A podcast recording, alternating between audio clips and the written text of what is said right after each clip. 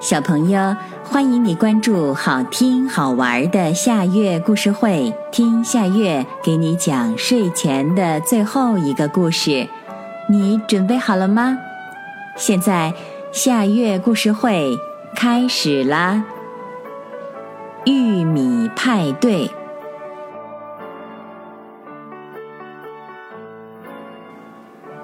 住在月亮河北岸的棕熊爸爸不停地给朋友们打电话：“我家的玉米丰收了，你们今天一定要来参加玉米派对哦！”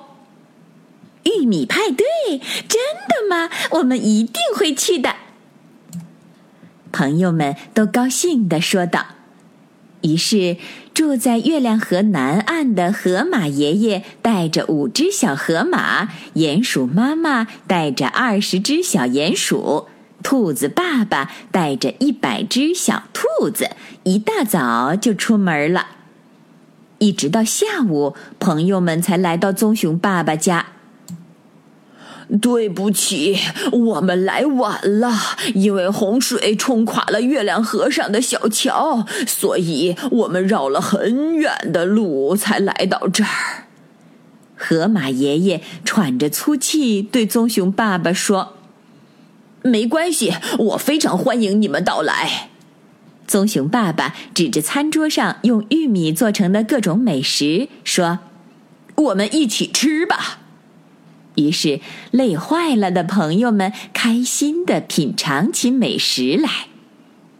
小动物们吃完玉米以后，兔子爸爸发现院子里的玉米棒子堆成了一座山。兔子爸爸对棕熊爸爸说：“喂，朋友，你赶快扔掉这些玉米棒子吧，它们不久之后就会发霉的。”我也正在为怎样搬走这些玉米棒子发愁呢。棕熊爸爸说：“或许我们能帮助你，以此感谢你为我们做的各种玉米美食。”河马爷爷笑眯眯地说：“于是他就和大家商量办法去了。”河马爷爷说：“我们用玉米棒子搭一座桥吧。”这样，住在月亮河两岸的小动物们就可以经常在一起玩了。大家高兴地说：“这个想法真不错，让我们一起搭桥吧！”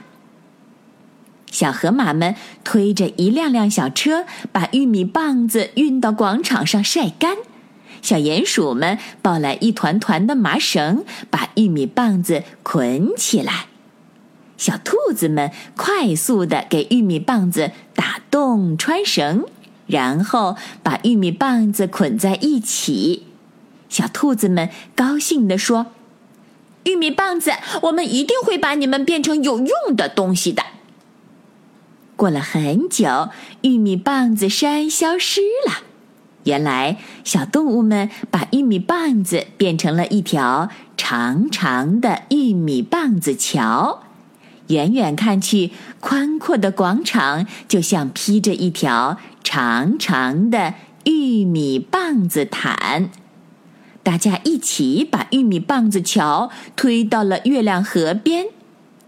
一、二、三，在大家的吆喝声中，玉米棒子桥被推下了月亮河。于是，一座玉米棒子桥浮在了月亮河上。哈，我们又可以过河啦！大家高兴地说：“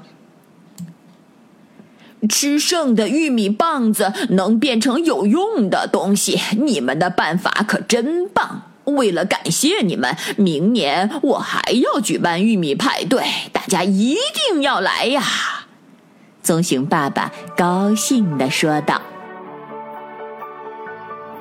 小朋友，这个故事的名字是《玉米派对》，这也是今天的最后一个故事。现在到了该睡觉的时间，好好的睡一大觉，做个美梦。我们明天再见了，晚安。